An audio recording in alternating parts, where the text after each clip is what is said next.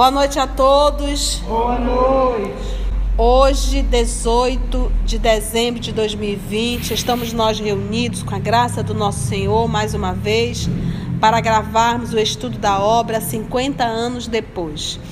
Nós agradecemos profundamente essa oportunidade e rogamos desde já a inspiração do mais alto para que possam nos conduzir mesmo com as nossas deficiências, mas que possam nos ajudar para o melhor entendimento da obra. Muito obrigada, divino amigo, e é em teu nome que todos nós aqui nos encontramos.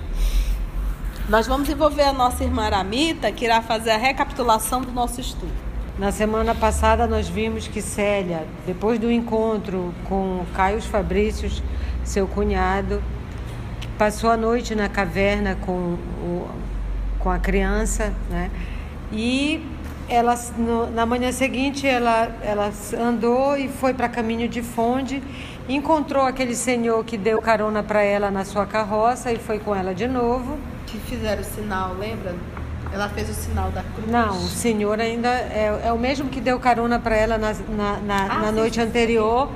Deu carona para ela no, no para até Fonde e ela chegou no povoado e ficou embaixo de um. Foi primeiro.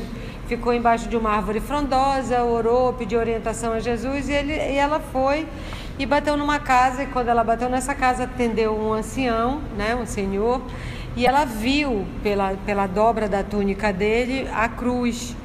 E aí ela se identificou como cristã também e ele a recebeu em casa e eles estão lá juntos ainda não contou a história dele e ele vai começar a contar a história dele para ela. Então eles estão lá, ela foi recebida pelo o ancião de Minturnes, que estão conversando. Ela falou a frase, né? Louvado seja nosso Senhor Jesus Cristo. E ele respondeu: Para sempre, minha filha. Então pronto, já se identificaram, né? Enquanto ele fazia uma pausa, a jovem expôs despreocupadamente Sois romano, presumo, pelos traços inconfundíveis da vossa fisionomia patrícia.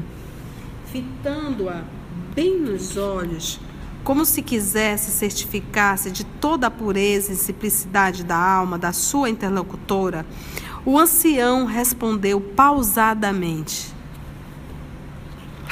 Filha, tua condição de cristã e a candidez que se irradia de tua alma obriga-me a maior sinceridade para contigo. Nesta cidade, ninguém me conhece tal como sou. Desde o dia em que me consagrei à instituição cristã, da qual participo no Egito, longínquo, Chamo-me Marinho para todos os efeitos. Dentro da nossa comunidade de homens sinceros e crentes, desprendido dos bens materiais, fizemos voto solene de renúncia a todas as regalias efêmeras da terra, a todas as suas alegrias de modo a nos unirmos ao Senhor e Mestre com a compreensão clara e profunda da sua doutrina. Enquanto os tiranos do império tramam a morte do cristianismo, supondo aniquilá-lo com o suplício dos adeptos, fora de Roma, organizam-se as forças poderosas que hão de agir no futuro em defesa das ideias sagradas. Em todas as províncias da Ásia e da África, os cristãos se articulam em sociedades pacíficas e laboriosas e guardam os escritos preciosos dos discípulos do Senhor e dos seus seguidores abnegados protegendo o tesouro dos crentes para uma posteridade mais piedosa e feliz. é interessante, gente, a gente ver aqui ele falando do que estava acontecendo em Roma e do que estava acontecendo fora de Roma. Você vê que o cristianismo ele não parou. Nós estamos em que ano, Aramita? Então a gente percebe a força, a força do cristianismo 100 anos depois, e que foi até o ano 350. Não é verdade? Até 350. Então, mesmo com toda a perseguição acontecendo em Roma, o trabalho dos cristãos perseverava. Enquanto Célia o escutava com carinhoso interesse, o ancião de Miturnes continuava, depois de uma pausa, como que preparando o próprio pensamento para a maior clareza das suas recordações. A outrem, filha, não poderia confiar o que te revelo esta noite, levado por o impulso do coração. Talvez meu espírito esteja acercando-se do sepulcro e o Mestre amado queira advertir indiretamente a alma culpada e dolorida. Há qualquer coisa que me compele a confessar-te o passado com as suas inquietudes e incertezas. Não poderia explicar-te o que seja. Sei apenas que a inocência do teu olhar de cristã, de filha piedosa e meiga, faz nascer-me no peito exausto os bens divinos da confiança. Meu verdadeiro nome é Lésio Munácio, filho de antigos guerreiros, cujos ascendentes se notabilizaram pelos feitos da República. Minha mocidade foi uma esteira longa de crimes e desvios, aos quais se entregou meu espírito frágil, visto o desconhecimento do ensino de Jesus. Não trepidei noutros tempos em brandir a espada homicida, disseminando a ruína e a morte entre os seres mais humildes e desprezados. Auxiliei a perseguição aos núcleos do cristianismo nascente, levando mulheres indefesas ao martírio e à morte, nos dias das festas execráveis. Ai de mim, porém, mal sabia que um dia ecoaria em meu íntimo a mesma voz divina e profunda que soou para Paulo de Tarso, a caminho de Damasco. Depois dessa vida aventurosa, casei-me tarde, quando as flores da juventude já se despetalavam no outono da vida. Antes não o fizesse. Para conquistar o afeto da companheira, fui compelido a gastar o impossível, lançando mão de todos os recursos. Sem preparação espiritual, construí o lar sobre a indigência mais triste. Em pouco tempo, uma filhinha graciosa vinha iluminar o âmago escuro das minhas reflexões sobre o destino mas atormentado pelas necessidades mais duras, a fim de mantermos em Roma o nosso padrão de vida social, senti que a pobre esposa, tomada de ilusões, não beberia comigo o cálice da pobreza e da infelicidade. Com efeito, em breve o meu lar estava ultrajado e deserto. O questor Flávio Ilas, abusando da minha amizade e da confiança que eu lhe dispensava, seduziu minha mulher, desviando-a ostensivamente do santuário doméstico, para escárnio de minhas esperanças e de meus sofrimentos. Desejei, desejei sucumbir para furtar-me a vergonha mas o apego à filhinha me advertia de que esse gesto extremo significava apenas covardia. Pensei então em procurar Flávio Ilas e a esposa infiel para trucidá-lo sumariamente com um golpe de espada. Porém, quando buscava realizar o sinistro intento, encontrei um velho mendigo junto ao templo de Serapis, que me estendeu a destra dilacerada. não para implorar esmola, mas para dar-me um fragmento de pergaminho, que tomei sôfrego, como se recebesse secreta mensagem de um amigo. Depois de alguns passos, reconheci com assombro que ali se achavam grafados alguns pensamentos de Jesus Cristo, e que, depois vim a saber serem os do Sermão da Montanha. Junto a esse hino dos bem-aventurados estava a participação de que alguns amigos do Senhor se reuniria junto dos velhos muros da Via Salária naquela noite. Retrocedi para colher informes do mendigo. Não o encontrei, porém nem pude jamais obter notícia dele. Olha, gente, que maravilha isso daí. Ele estava indo ao encontro de quem? Da esposa, e do questor para matá-lo. Que, que, que ela o traiu, né? amigo, né? O amigo. Então eu vou meter espada nos dois.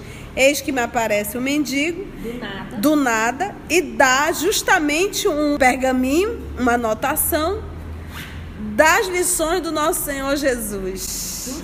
Sermão do Monte. E depois ele desaparece e nunca ouviu falar.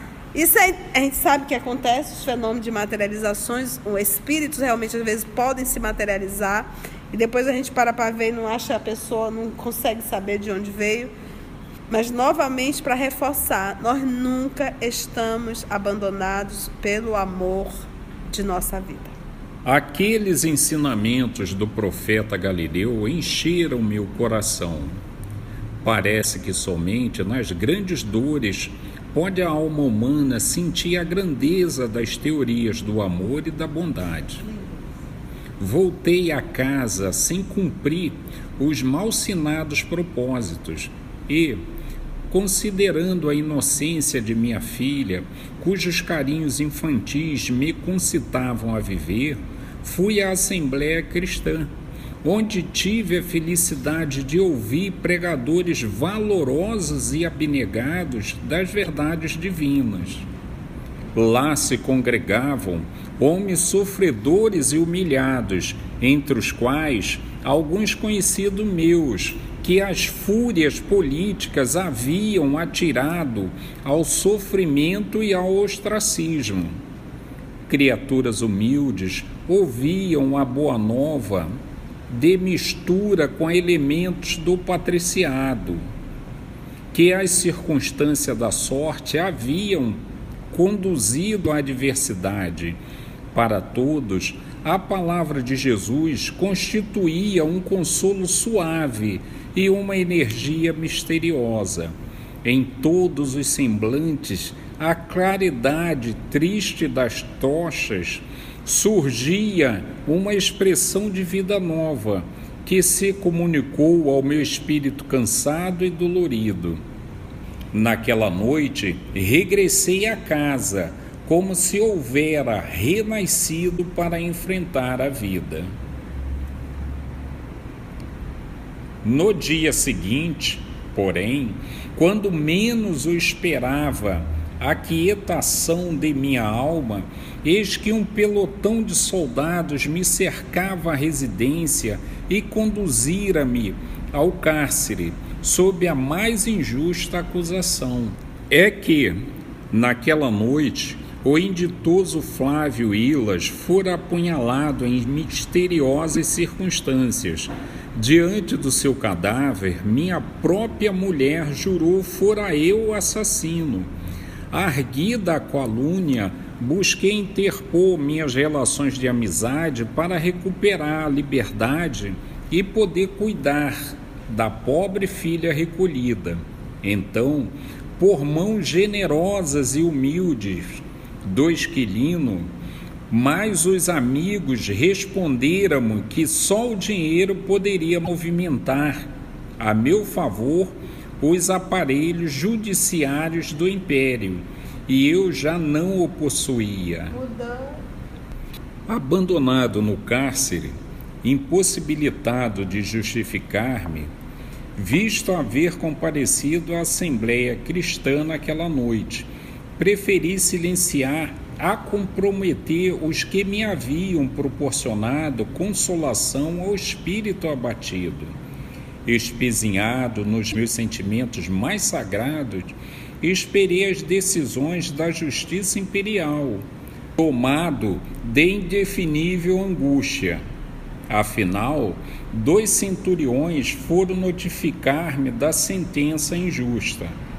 As autoridades, considerando a extensão do crime, caçavam-me todos os títulos e prerrogativas do patriciado, condenando-me à morte visto que o questor assassinado ter sido homem de confiança de César.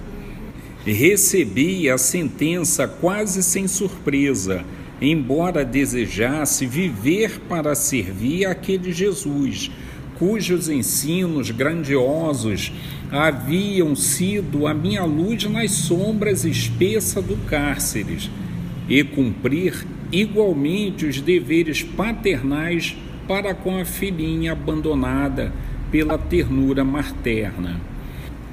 Esperei a morte com o pensamento em prece, mas a esse tempo existia em Roma um homem justo, pouco mais moço que eu, cujo pai fora camarada de infância do meu genitor. Esse homem conhecia o meu caráter defeituoso, mas leal.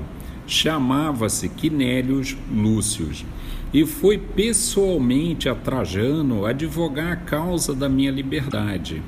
Afrontando as iras de Augusto, não trepidou em lhe solicitar clemência para meu caso e conseguiu que o imperador substituísse a pena para o meu banimento da corte com a supressão de todas as regalias que o nome me outorgava.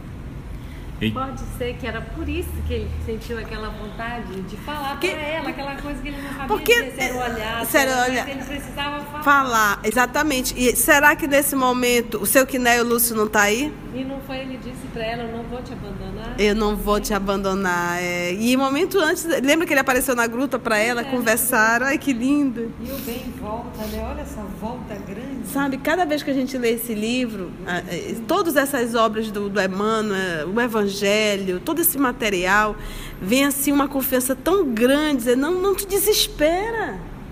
Confia e segue, faça o bem e segue. E como a gente tem visto isso em nossa vida. Enquanto o ancião fazia uma pausa, a jovem começava a chorar comovidamente, em face da referência, né, da fala ao avô, cuja lembrança lhe enchia o íntimo de vivas, vivas saudades. Uma vez livre, prosseguiu o velho de Minturnes aproximei-me de antigos companheiros que comigo haviam provado do mesmo cálice, com as perseguições de ordem política e que já partilhavam da mesma fé em Jesus Cristo. Banidos de Roma e humilhados, dirigimos-nos à África, onde fundamos um pouso solitário, não longe de Alexandria, a fim de cultivarmos o estudo dos textos sagrados e conservar simultaneamente os tesouros espirituais dos apóstolos. Deixando a capital do império, confiei minha única filha a um casal amigo, cuja pobreza material não lhe deslustrava os sentimentos nobres. Provendo o futuro da filhinha, com todos os recursos ao meu alcance. Parti para o Egito, cheio de novos ideais, à luz da nova crença. Nas severas meditações e austeros exercícios espirituais a que me submeti, cheguei a olvidar as grandes lutas e penosas amarguras do meu destino. Gente, Vamos respirar porque quanta emoção na história desse, como ele diz assim, do velho de Miturnes, que ele se apresentou como Marinho, mas dizendo que não é verdadeiramente o nome dele, contando toda essa história. Não foi fácil a aprovação dele, mas a gente percebe nessas poucas linhas que nós lemos essa noite da ação da misericórdia divina, tanto na vida do nosso querido Marinho, quanto na vida da nossa querida irmã Célia. E a gente percebe duas pessoas necessitando um do outro. É assim que Jesus faz em nossa vida, é assim que Jesus nos ajuda. Ninguém entra no nosso caminho sem a permissão divina. Uma pessoa às vezes liga numa hora que nós estamos precisando. A gente nunca está desamparado, mas que nós possamos também pensar assim: não só ser aquele que recebe o amparo, mas aquele que se permite a ser um instrumento de Jesus para amparar alguém. Que a gente possa estar com o coração aberto quando Jesus nos solicitar, que a gente possa verdadeiramente deixar Jesus agir em nossas atitudes. Meus irmãos, nós vamos parar agora o nosso estudo, é o nosso último estudo do ano de 2020. Vamos entrar em recesso duas semanas apenas no início de janeiro, se Deus nos permitir, estaremos aqui de volta, dando continuidade ao nosso livro 50 anos depois, mas sempre, sempre com a permissão, porque tudo que nós fazemos é em nome de Deus e é em nome do nosso Senhor Jesus. Vamos envolver a minha amiga Carla para fazer a nossa prece de encerramento do ano de 2020. É com imensa alegria, Senhor, que te agradecemos por esse ano tão difícil, tão desafiador, mas que nos destes a oportunidade de nos reunirmos ainda para estudar, para falar dessas claridades, dessas alegrias, das tuas bênçãos e misericórdia todos os dias em nossas vidas. Muito obrigada pela saúde que tivemos, pelo aprendizado das pequenas coisas, dos abraços que não demos, dos amigos que não vimos, das festas que não tivemos, mas tivemos a tua presença, Senhor, todos os dias.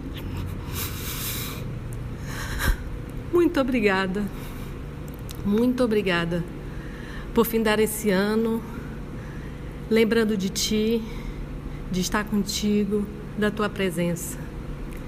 Que no barco de nossa vida, Tu sejas o nosso comandante e que saibamos confiar na Tua direção, no Teu leme e na Tua luz. Que assim seja.